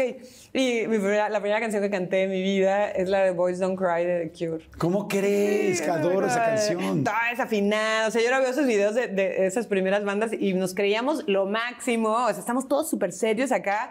Yo con unos gritos, o sea, de, de "Ah", toda desafinada. O sea, muy chistoso. A mí me, me- no sé, me da como mucha ternura ver como todas esas. Yo, realmente cuando empecé a cantar fue así. O sea, no, no empecé a cantar como, como con una cosa de tengo esta voz maravillosa que el mundo tiene que descubrir. No, yo era como que quiero escribir. O sea, no sé. Pero sí, bueno, evidentemente eras, desde el principio eras entonada, ya después no sé cuánto tiempo hayas trabajado en tu No voz, si ¿no? escuchas esos videos, ¿eh? o sea, entonada, entonada, nada, eran unos gritos. ¿En serio? Te juro, no, no, no, muy fuerte. Y es muy chistoso porque era una, una voz muy verde, o sea, me, me faltaban muchos años para que yo me descubriera como cantante y para que yo pudiera sentirme cantante. O sea, a mí me tomó muchos años, incluso ya siendo profesional, ya dedicándome a la música, ya sacando discos y todo, me costaba mucho trabajo, incluso estando de gira, sufría mucho con mi voz, o sea, no, porque, no sé, porque no sabía matizar, gritaba, siempre me iba a los gritos. ¿Y sabes cuándo fue que me cambió? Muy chistoso. Eh, Cuando me quedé embarazada, aprendí a cantar. O sea, ¿Cómo crees? Sí, o sea, yo tomaba clases y además tengo una maestra maravillosa que está acá en el DF, que se llama Erika Bañuelos, que ella como que me ayudó mucho en un momento porque yo cuando, por ejemplo, cuando hice el Unplugged, este, el de MTV, yo estuve ensayando durante un mes y dirigiendo al grupo y cantando y llegué a Fónica a la grabación. O sea, fue muy duro. Yo ese disco lo hice como con la voz así al límite, como ah, traumada y, y, todo ese, yo me acuerdo que toda esa etapa de mi vida yo estaba como muy traumada porque nada, porque decía, pues, ¿qué onda con mi voz? ¿Cómo le hago? Y, y estaba más, como la mayor parte del tiempo, como preocupada de, de, de, que, de no gritar, de no lastimarme, pero disfrutarlo, pero entonces, ¿cómo tal? Y cuando realmente empecé a disfrutar cantar, como de salir un show y soltarme y disfrutarlo, es cuando me quedé embarazada. Como que algo pasó en mi tono, o sea, no sé, algo me pasó. Que Las se me hormonas, quizá. No, como que se me acomodó algo. Empecé a cantarle a ella, a esa Simona secreta. Que, y como que algo pasó, como que en mi voz, como que dije, ay, qué lindo como cantar así quedito. O sea, empecé a cantar como en otro volumen. Lo que mi maestra de canto llevaba años diciéndome, eso es así, así, así, así. De repente como que mi cuerpo lo entendió. Ok, qué interesante. Oye, ¿en qué momento te vienes a la Ciudad de México? A los 21 años me vine, este, y yo me acuerdo que venía de vacaciones realmente, no, mi intención no era quedarme, fue como, como, iba a ir a, a Monterrey, yo, yo estaba musicalizando teatro, o sea, musicalicé una obra de teatro en Tijuana que se llamaba Las Sirenas del Corazón, que era un teatro de cabaret, que yo era el la pianista, pero estaba en medio ahí, de hecho, en teoría, el pianista, entonces estaba ahí en medio tocando con un piano y toda la obra sucedía alrededor de un piano y yo era la pianista, el pianista. Y después de eso, como que fuimos a Monterrey, nos presentamos en, en- en un festival de teatro. Y de ahí como que dije, bueno, voy a ir al DF unos días, no sé, para ver qué onda, como para pasear. Y a mí el DF siempre me, me pareció como el lugar más glamuroso del mundo, como... O sea, increíble, como guau, el tamaño, todo lo que, o sea, todo lo que llegaba del DF a Tijuana era como de glamour. O sea, además yo en un momento trabajé en una tienda de discos en, San Diego y me acuerdo perfecto cuando llegaban los discos de Caifanes y todo, que yo era como de, wow, era como otro planeta. O sea, yo Wow. jamás iba a acceder a ese mundo porque era como México. O sea, ¿A tu como- papá le gustaba que trabajaras en la tienda de, de discos? Pues sí, o sea, digo, le, sí, le gustaba que trabajara. O sea, no sé si le gustaba que trabajara, pero como que era como buenísimo que estés haciendo cosas. Entonces, eh, y además yo, de hecho, yo como que la primera vez que trabajé fue porque me quería comprar un teclado. Ok. Y la primera vez que trabajé no fue en una tienda, fue, en- fue en un Por un mes. ¿Trabajaste un mes en McDonald's? Sí, y después dije, ¿En no, la esto no es para o mí. No, ¿cuál caja? Son unos explotadores, no empieces en la caja, empiezas en... No, empiezas en la cocina haciendo, lavando platos y luego yéndote a no sé qué, y luego haciendo no sé qué, y luego haciendo no sé qué, y, o sea, yo traumada, fue como traumada, dije, no, no, ¿qué? ¿Cómo eres ahora cuando vas a un McDonald's? Dices como, ah, yo entiendo porque... Nunca volví a comer McDonald's. De ¡No hecho, me después, digas! te juro, de hecho, después de eso me volví vegetariana. O sea, digo, por muchos años, ahora yo no soy vegetariana ahora, pero digamos que muchos años me hice, o sea, no volví y de hecho nunca jamás he vuelto a comer un McDonald's después de trabajar ahí. Ok, bueno, entonces tu primer trabajo McDonald's, luego la tienda de discos. Y luego dices, llego a México, mucho glamour. ¿Por qué llegaste a México? Por la... Porque... Pues digo, me vine de vacaciones. con- en Tijuana había conocido un amigo que me dijo, oye, tengo, mi abuela tiene una casa en, en el sur de la ciudad, en- por, este, por Copilco. Te puedes quedar ahí si quieres porque pues, es una casa grande y tal. Entonces me fui, me- le tomé la palabra, me instalé en casa de su abuela, que, que además es una familia maravillosa, que la verdad es que me, me aguantó un rato porque en un momento como que él me dice, pues, ¿para qué te regresas a Tijuana? Y yo como, pues sí es cierto, ¿para qué me regreso a Tijuana? No sé, no, mm, pues sí, me quedo acá. O sea, no tenía ni idea, ni idea de lo que iba a hacer. Este, mm, ¿Dónde viviste? re- pues un tiempo viví con su abuela y después eh, regresé a Tijuana, recogí un par de cositas, no sé qué, un teclado, le envolví en una cobija, me regresé al DF y... y bueno, y con, él, y con mi amigo Jorge, o sea, amigo, digo, porque además él, él había sido novio de mi hermana, una cosa así como todo, pero compartimos un departamento, después me fui eventualmente a vivir sola y empecé a pegar volantes eh, en tiendas de música para armar una banda. Yo todo el tiempo además seguía con la idea de que yo tenía que armar una banda. O sea, no se me ocurría que yo podía ser solista y listo. Tenía mis canciones, tenía como ya varias canciones que incluso llegué a grabar en mi primer disco, pero como que decía, no, necesito una banda. Y pegué volantes pre-internet, este que sea como, como tecladista, compositora, busca, ba- mm, mus- no sé, bajista, te- baterista, no sé qué. Hice la locura, yo te juro que ahora lo veo en retrospectiva, de subirme, o sea, de irme en pecero a casas de gente que ni conocía, a escucharlos tocar batería, otro que me decía, no, vivo en no sé dónde, y ahí iba, y me sentaba en su casa que tocara, a que tocara la guitarra, y luego iban, o sea, así. Y así armé un grupo que duró un año y que lo más que hicimos fue como tocamos en Rocotitlán. Ajá. Qué bueno, Este, uh, Sí, muy nice. Y ahí conocí a, a dos de los, de, de los integrantes de Café Tacuba, A Joselo. a Joselo y a Rubén. Me acuerdo que fueron a un show de Lula, que era la banda que yo tenía en ese momento. La, la banda se, se deshizo y yo después me puse de novia con Joselo. O sea, fuimos novios tres años. Y ahí como que con Joselo como... sido- fíjate que estuve viendo algunas de tus relaciones, pues fue una relación larga, ¿no? Bueno, tres años. No sé si digamos que en esos momentos la vida puede ser que fue una... Pero sí, fue una relación, más que larga, fue muy importante y sigue siendo una persona ¿Él que yo adoro. Él, claro, ya era Café Tacuba. Ellos, ellos estaban grabando su segundo disco cuando yo lo conocí. Y sí, no, y además, deja tú eso. O sea, es una persona importante para mí en el sentido de que me ayudó mucho como a, decir- a concretar cosas que yo tenía. Yo siempre tenía la fantasía de tocar el acordeón y siempre lo decía, pero no me animaba a hacerme un acordeón. Entonces me decía como, ¿por qué te dejas de tratar armar un grupo y haces, o sea, esas canciones que tienes tan buenísimas, ¿por qué no te pones a grabarlas? Consíguete un acordeón y basta. Vente, ponte a tocar solo. Y yo como de, ay, ¿en serio ¿Tú te parece? Qué buena onda. O sea, ¿tú crees? Ah, bueno, buenísimo. Entonces de ahí empecé como, me me hice unos demos. De hecho, él me conectó un amigo que me ayudó a grabar unos demos. Esos demos empezaron a dar vueltas.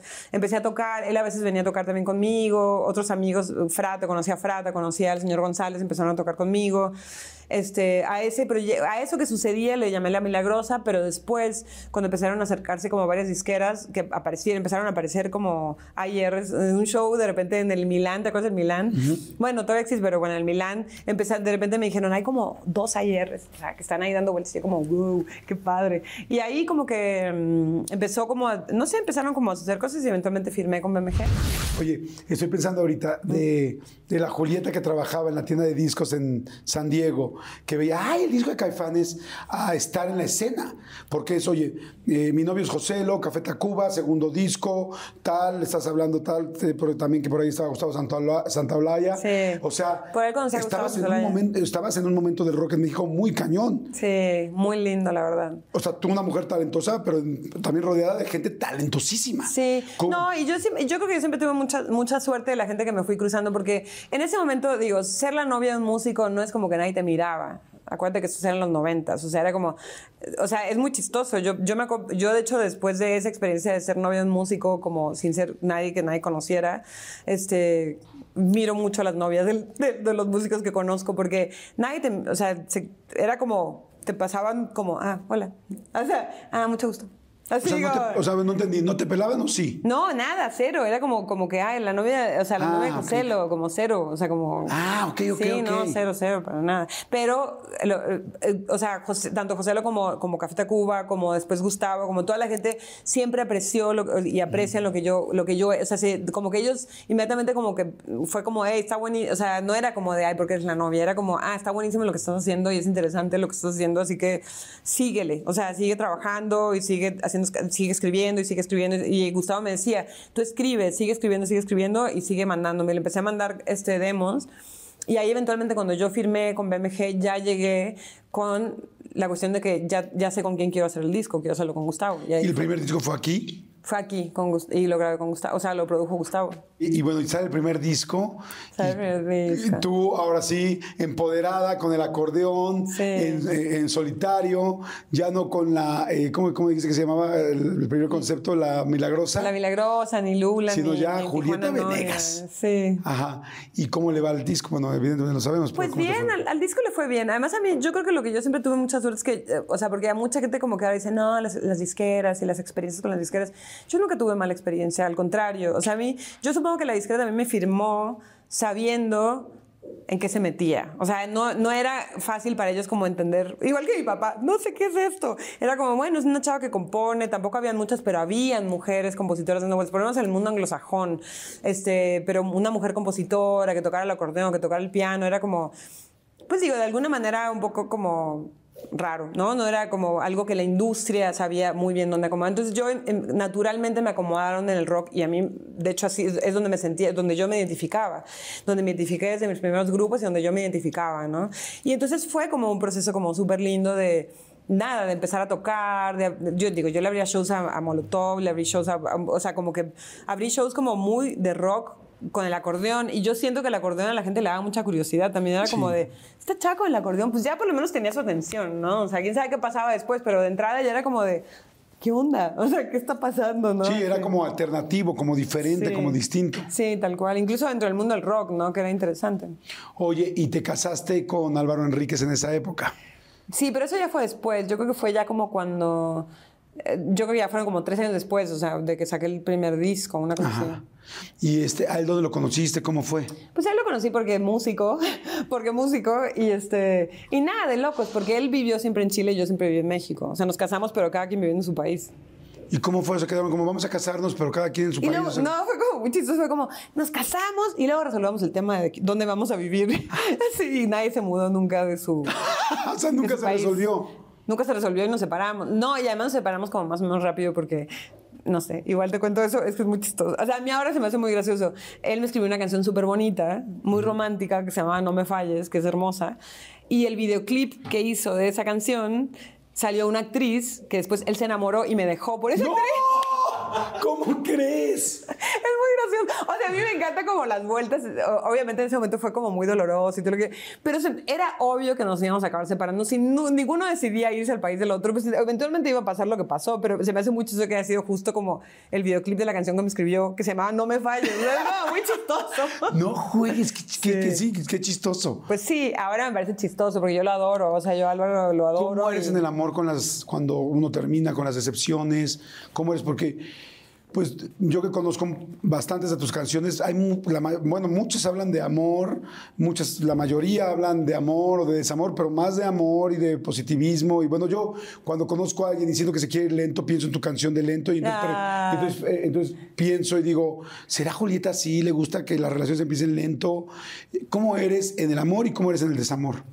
Pues mira, primero las canciones son historias. O sea, puede ser. Yo, de hecho, cuando escribí lento, yo creo que me la escribí a mí misma. O sea, como más, más que nada, como de, hey, tranqui, porque yo siempre he sido como impulsiva. Entonces era como. Lento, o sea, O sea, se que me al como te lindo. diciendo a ti. Sí, como de estar, de hay que ir tranqui, o sea, pero yo, yo como que a veces escribo las canciones como una reflexión de lo que yo quisiera decir o cómo quisiera yo ser, ¿no? Y yo creo que Lento justamente es como una canción que, que yo pensaba, y, y- y es muy chistoso porque cuando la- la- esa, esa canción la escribí con Coti, pero yo ya tenía esa canción escrita, tenía una versión de esa canción escrita antes de sentarme con Coti, y ya esa, esa, esa como esa idea de la lentitud me parecía como, como súper importante, que yo siempre me la ponía ahí como de, está bueno la lentitud, está, no, no hace falta ser tan impulsiva, o sea, que tranqui, así. Entonces se me hacía como lindo desarrollar como esa idea, ¿no? Como de la... Pero entonces tú normalmente no eres tranqui.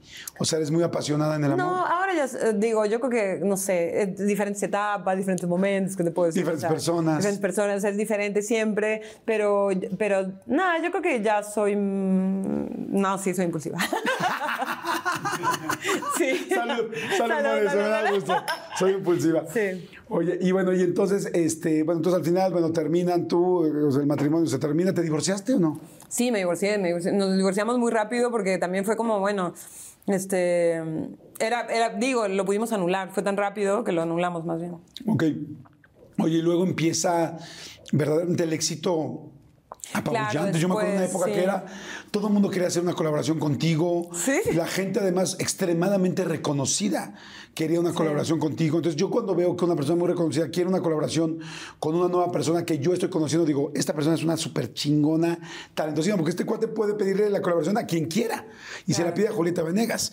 Y de repente era una tras otra, tras otra, tras otra. Creo que llevabas uno o dos discos y ya había un chorro de colaboraciones y empezaron las nominaciones. ¿Cómo fue ese momento? Pues sí, fue como uh, una cosa que empezó a crecer y a crecer. Y fue muy chistoso porque yo, después de hacer aquí, hice Buen Invento, que fue el segundo disco, que también lo hice con Gustavo. Pero esta vez Gustavo hizo como una supervisión y también trabajé con Kike y Meme de Café Tacuba, trabajé con Toy Hernández de Control, bueno, Toy, que ya con Toy ya es como Toy, Hernández, y luego con Joe Chicarelli, que también había trabajado como- con, con varios músicos. Entonces fue como un disco muy largo, muy complicado de hacer, pero y también complicado cuando salió, ¿no? O sea, de hecho la disquera estaba como aterrada porque fue como carísimo y no era un disco para nada fácil. Este, O sea, no comercial. no comercial para nada. Y cuando pasó como todo ese proceso, como que la disquera estaba como de, nosotros ya no queremos invertir. Así que tranqui, pero, o sea, y, y, y lo, lo chistoso, o sea, o lo interesante, lo que a mí me parece como importante de esa etapa es que yo entré como en una, en un cuestionarme. O sea, Buen Invento había sido un disco difícil, lo to- tocarlo era difícil, porque era un disco como bien complicado. Dije, yo no sé si quiero seguir, yo no sé si quiero hacer estas canciones y hacerme cada vez más complicada y que todo sea cada vez más, más, más. O sea, tuve que como parar un poco. Y en paralelo estuve haciendo como algunos covers de canciones de Tigres del Norte, de José Alfredo Jiménez, como canciones que, que yo, que, que siempre había apreciado como parte de mi identidad en mi casa y de, mis de mi, digamos, como de mi desarrollo emocional. Pero que yo, por otro lado, había otra parte de mí que necesitaba como buscar y curiosear y tenía que trabajar intuitivamente. Y de repente dije, a ver, siento que hay una lucha aquí entre mi yo compositora y mi yo cantante, que estoy como, como que una quiere una cosa y otra quiere otra cosa, y hay como una, porque me, me disfrutaba mucho cantar las canciones como más clásicas. Entonces es como, a ver, o sea, yo tengo que buscar otra manera de componer las canciones, tengo que, que, pensar qué tipo de compositora realmente quiero ser, o sea, quiero seguir complejizando lo que hago, quiero seguir siendo cada vez, no sé, como más experimental, pues no, yo realmente me gusta hacer canciones, quiero hacer canciones. Entonces todo esto pasó durante un año de que escribí, escribí, escribí, nadie me contestaba las llamadas, o sea, de repente todo desapareció, o sea, la disquera como que ya no sabía qué hacer conmigo, Gustavo tampoco sabía qué hacer, o sea, como que nadie me, de repente me quedé como muy sola en, ¿y ahora qué onda? Entonces ahí como que empecé, em, como que, eh, empecé a trabajar con un manager que me dice, bueno, ¿por qué no te juntas con alguien más a escribir? A ver qué onda, no sé, prueba escribir con otra gente, a ver qué pasa. No sé, como yo siempre, yo, había, yo, digo, había aprendido a escribir con mis primeras bandas, pero nunca me había sentido escribir con más gente, ¿no? Entonces ahí fue como, bueno, pues sí, igual puede estar, no sé, como A ver, sí, no, a ver qué pasa, no sé, cómo probar, porque siento que estoy como, como en un lugar raro que no, no sé, como que había perdido la objetividad en todo sentido, estaba como muy ahí como... Y entonces ahí fue cuando, cuando apareció Coti, me presentaron a Coti, que, que es un compositor mucho más clásico, mucho más como él se, se, juntaba con mucha gente a escribir, o sea, como que tenía más práctica en eso. Y él nada, perdón, perdón que te interrumpa, nada fue un error, fue mucho tiempo después, me imagino. Claro, fue después. O sea, él, de hecho, ese, esa canción la grabó en su primer disco y después grabó la versión cuando hicimos, cuando la grabamos con Paulina y con él. Eso ya fue después. Pero en ese momento como que dije, bueno, no sé, me, lo presentaron, no sé qué, y me dice, bueno, pero yo vivo en Madrid. Y yo fue como que, y un día, digo, esto es como muy tonto, pero la verdad es que para mí me, resultó como muy simbólico. Soñé con él un día. O sea, yo estaba como en la decisión de, pues, ¿qué hago? Porque la disquera no me iba a poner un quinto. Yo tenía que decidir qué hacer. O sea, era como que yo tenía que como decidir yo sola que, como para dónde. Entonces de repente un día soñé que estábamos como una escuela de Harry Potter, él y yo. Te juro, éramos como Harry Potter y estábamos ahí como que éramos una escuela de magos y no sé qué. Yo como, ay, sí, Coti, no sé, ay, sí. Y no lo conocí, o sea, realmente creo que nos habíamos visto una vez y al día siguiente me desperté y dije, listo, saqué el boleto de avión y me fui a verlo a Madrid y ahí escribimos las canciones de ese disco de sí. O sea, fue como, además fue sentarnos. Andar conmigo es decir. Andar conmigo, lento, este, algo está cambiando. O sea, como que nos sentamos. Híjole, ese fue un una, Pero además era una, una, canción por día y de repente dos canciones por día. O sea, nos sentamos y pam, pam, pam, empezaron a salir canciones como de ta, ta, ta, como muy rápido y además así seguido. Y entonces lo que, lo que hicimos fue como, compusimos como seis canciones me parece y luego el resto yo son canciones que yo ya tenía. Y luego con sí, la disquera decía como, nosotros no queremos apoyar porque la verdad es que no tenemos presupuestos, no queremos. Y de repente fue como nosotros dijimos, bueno, entonces pagamos el video y ya sacamos, saquemos, yo decía, saquemos el disco, me quiero ir de gira, o sea, listo, no sé qué, sacamos el andar conmigo como así de, bueno, listo, la sacamos. A ver qué pasa. Y sí, y de repente, madres, empezó como, pero fue como instantáneo, o sea, fue como de, ¡pum! Así de, ¡Ah! ¿Qué está pasando? ¿Qué está pasando? ¿Qué está pasando? Y la disquera así de... La disquera de... Sí, la disquera de, ¡uy, qué lindo! Ah, no sé qué. Y bueno, pero la disquera sí seguía, o sea, seguía siendo parte, seguía siendo tu parte sí, de la disquera. Sí, seguía siendo parte de la ah. disquera, pero la disquera ya estaba como traumada. O sea, conmigo se han quedado como muy traumados. Y además de que yo nunca tuve, como, nunca fui un artista para trabajar como...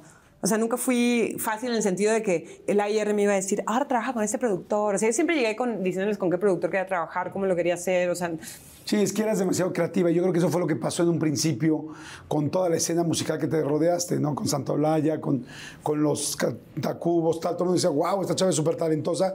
Puta, vamos a hacer el rollo súper experimental. Pues y como que todo el mundo quería, eh, no sé, como me lo cuentas, digo, como que todo el mundo quería poner en, en, ti lo que no se habían atrevido quizás hacer ellos. O sea, me imagino. Y, este, y claro, pues salió seguramente algo más complicado, mucho más experimental. Y tú querías irte a algo no, y que más sencillo. son discos muy... No, en ese momento... No, no, no. Salió lo que, lo que yo... o sea, la verdad, este, aquí Buen Invento reflejan perfectamente los demos que yo hice y los arreglos que yo... O sea, ah, son como discos que realmente nacen de mi cabeza. Y cosas que a mí me parece que está padre trabajar siempre como en colaboración también, ¿no? ¿Cómo conociste a Rodrigo, el papá de Simona? Lo conocí, este, eh, trabajaba en un restaurante que se llamaba Krishna. Él siempre, él, él es muy como del mundo de los, del Hare Krishna y trabajaba en un restaurante vegetariano porque es vegetariano de, toda la vida. Ahí lo conocí. Ahí se conocieron. Sí. Y este, oye, ¿y cómo fue la noticia? Saber que estabas embarazada, ¿era algo que había soñado toda la vida, algo que se dio? Pues Impulsetti.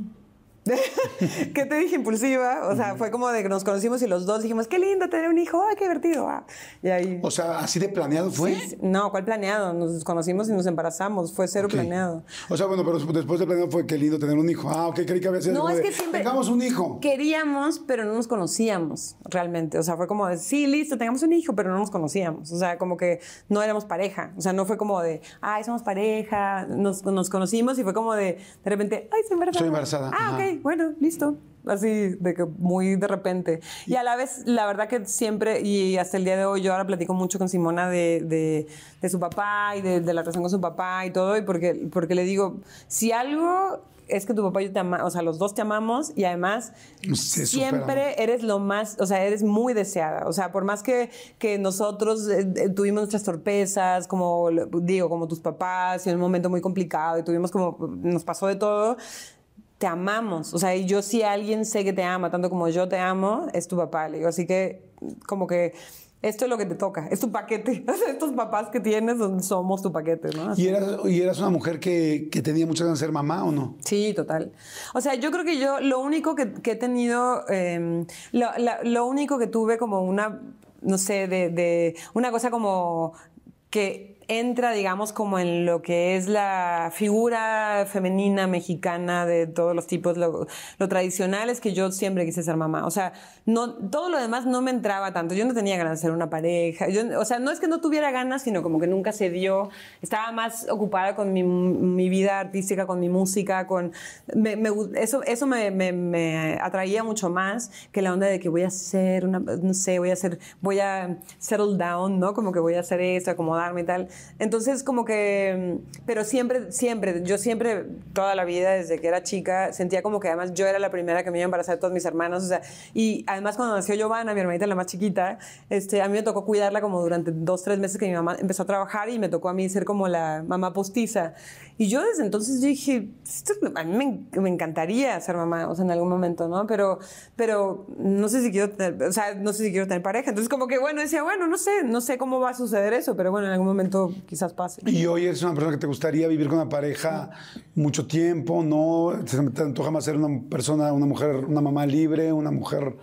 Sí, más... No, yo creo que, ¿sabes que Justo el otro día platicaba con unos amigos de eso. Les digo, yo creo que todo el mundo tenemos como una, o sea, en nuestra generación tenemos como una herencia de lo que significa ser pareja y cómo hay que ser pareja y cómo es que, cómo, cómo debería de ser. Y esta cuestión de tener que vivir juntos y tener que hacer todo eso, es una manera de ser, es una manera de ser pareja, pero no es la única. Hay muchas maneras de ser pareja. Yo ya no viviría con alguien eh, como pareja, la verdad. O sea, yo vivo con mi hija, con mis gatos y si tengo pareja, genial, pero no hace falta que viva con esa persona para poder compartir y poder, digamos, como disfrutar y tener espacios y tal. Pero a mí me parece como, también digo, tengo una hija de 12 años, ¿no? Entonces como que digo, yo no sé si es el momento como para decir voy a vivir con alguien. No sé si quiero, la verdad. O sea, como que digo, nos encanta a nosotras como nuestra casa ¿no? y, y lindo lo compartiremos y que venga gente y todo lo que quieras, pero no, no sé si quiero como, no sé, no sé, eso de vivir con alguien, ¿no? Sí, o casarte otra vez.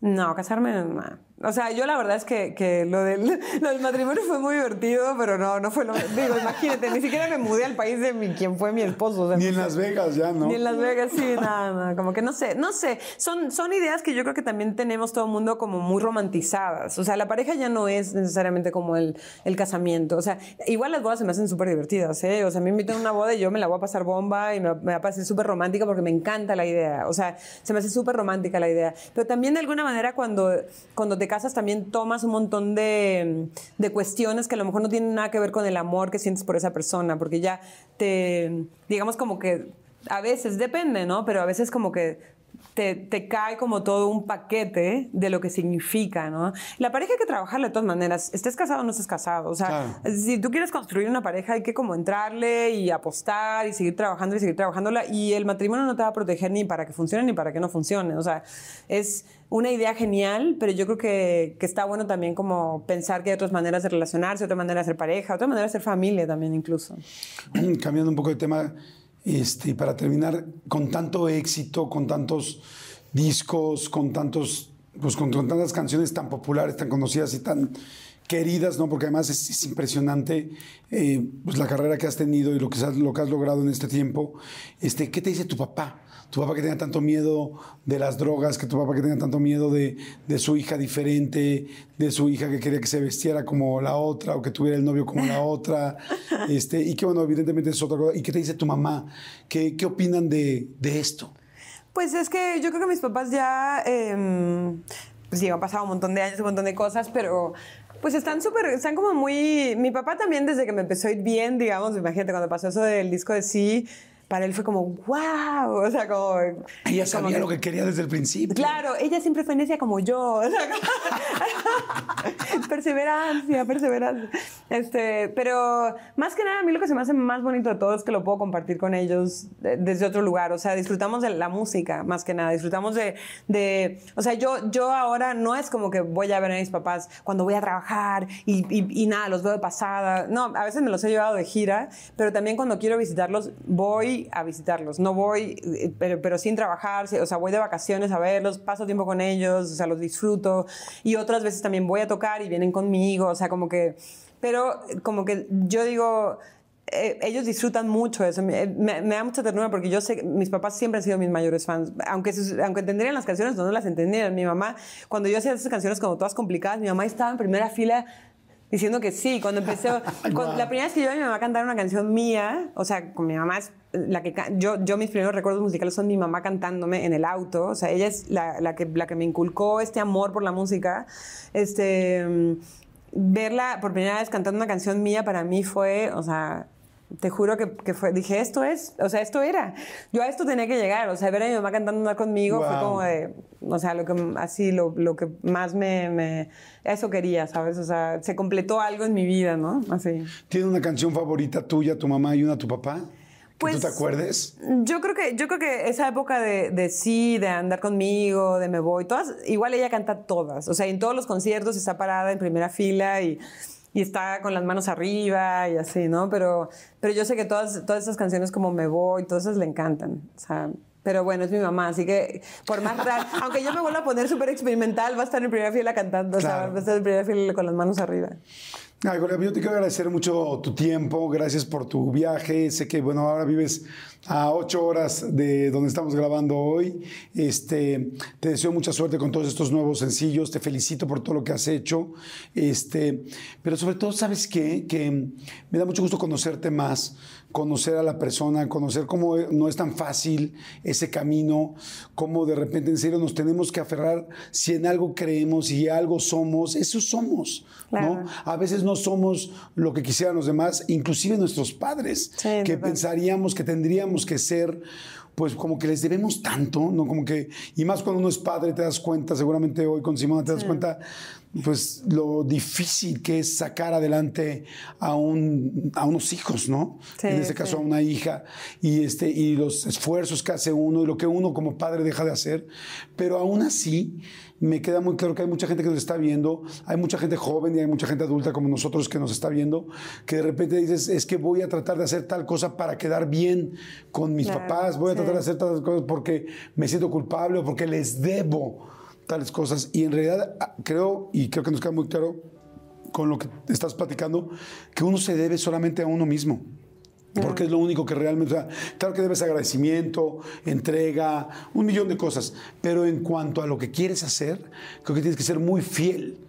Muy, muy fiel a ti porque es realmente lo que te gusta, lo que amas y en lo que mejor puede ser, ¿no? Creo que a ti te queda muy claro desde chica, después de las clases de piano era mi momento feliz y, y por lo que me platicaste, pues había momentos complicados en la casa. ¿No? Sí, Como en todas sí, las casas. Pero tu momento feliz era llegar a ese piano gigantesco, blanco, que hoy uh -huh. estoy esperando en qué momento lo vas a sacar para llevártelo a Buenos Aires, pero este, porque es un regalo que tu papá te hizo. Sí, total. y este, pero me da mucho gusto que fuiste tan fiel a ti. Y creo que cuando uno es fiel a lo que a lo que se propone y a, y a sí mismo es cuando se logran las cosas grandes. Felicidades, Julieta. Gracias por tu tiempo, pero mucho más gracias por tu talento. No, gracias por gracias. tanto esfuerzo y por tanto, y por tanto ahínco en algo que evidentemente estamos escuchando que no fue fácil, pero que afortunadamente defendiste ese talento que tenías para que hoy lo disfrutemos tanta gente. Ay, gracias, Jordi, qué lindo. Qué hermoso. Mil Así gracias. es que no, al contrario, Julieta, muchas gracias. Y bueno, que sigan muchos éxitos, mucho tiempo y sobre todo más los personales, que me di cuenta hoy que platicamos, tuvimos oportunidad de platicar prácticamente todo el día.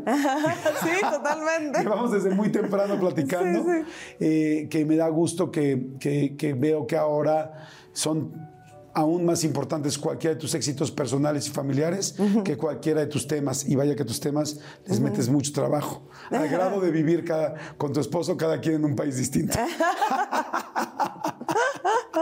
Total. Felicidades y muchas gracias. Bueno, gracias, gracias ti. Y gracias a todos ustedes. Gracias. Espero que bueno, les haya gustado tanto como a mí. Este, compártanlo. Por favor, es un buen momento para darle like si es lo que les gusta. Y sobre todo para eso, para dar un comentario, porque estoy seguro que Julieta va a estar pendiente. Yo voy a estar pendiente y gracias por todos sus comentarios y nos vemos en la siguiente. Chao. Bye.